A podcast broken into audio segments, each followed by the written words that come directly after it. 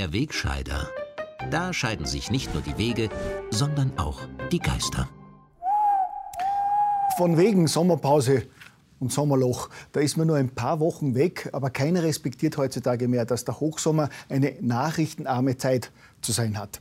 Die Italiener sprengen ihre Regierung jetzt sogar schon rund um Ferragosto. Klimaaktivisten nutzen die heißen Sommertage, um noch mehr Gehör zu finden. Einige unserer neuen Mitbürger aus Afghanistan, Irak, Syrien und Afrika wollen auch im Hochsommer nicht auf Messerattacken verzichten. Und die Schauspielikone Christiane Hörbiger sorgt mitten in der Ferienzeit für einen Skandal in der linken Blase, als sie den Misstrauensantrag von Pamela Rendi-Wagner gegen die Regierung als völlig verblödet bezeichnet.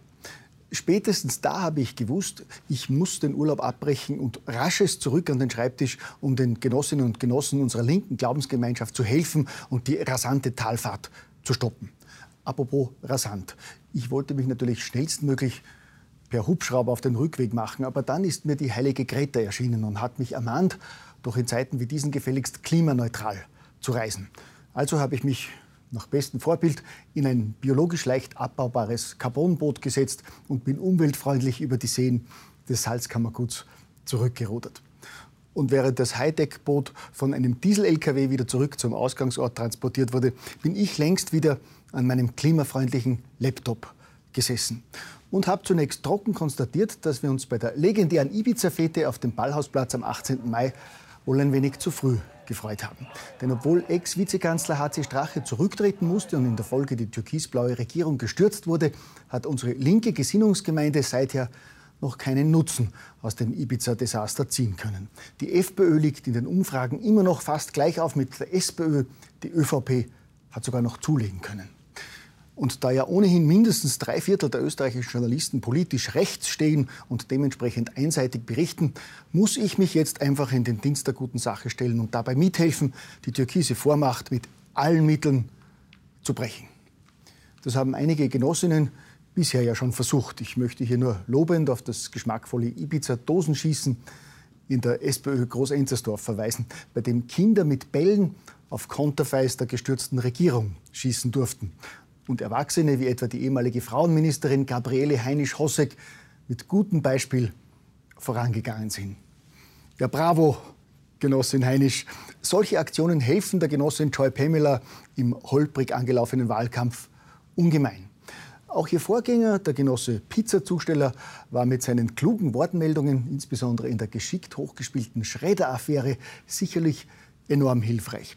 Ich meine, da schaffen es unsere befreundeten Medien raffiniert, den Bürgern die tollpatschig dumme Aktion eines ÖVP-Mitarbeiters über mehrere Tage als Staatsaffäre zu verkaufen.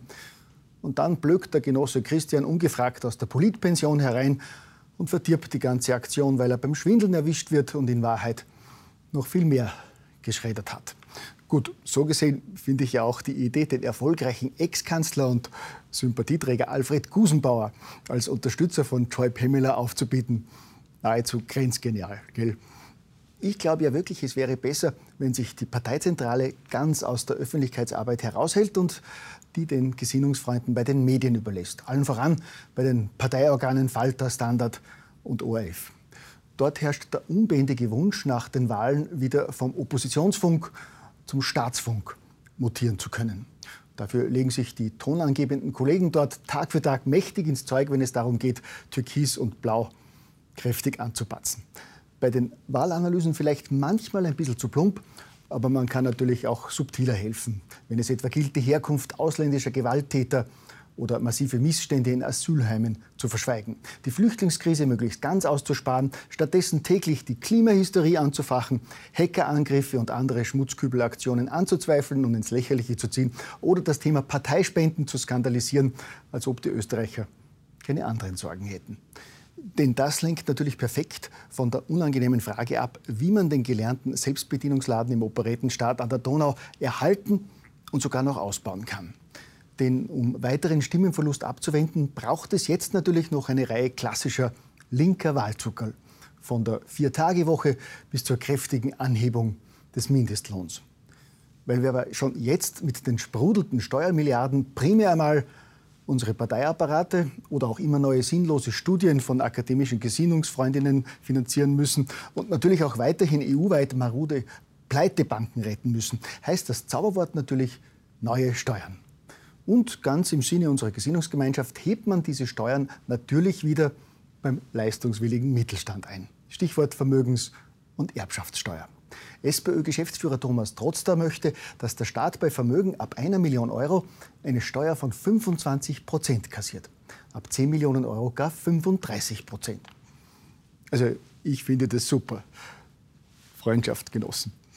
Da gibt es noch Leute, die ihr Leben lang brav gearbeitet haben und von ihren Einkünften jahrzehntelang bereits Millionen Euro an Lohnsteuer, Einkommensteuer, Umsatzsteuer, Grundsteuer, Kapitalertragssteuer und viele andere Steuern mehr bezahlt haben.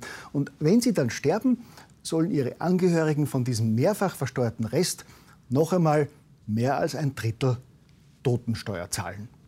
Aber weil das Geschäft mit dem Tod dem Genossen trotz der offenbar noch nicht sicher genug ist, will er zusätzlich auch noch das Vermögen von lebenden Wohlhabenden besteuern.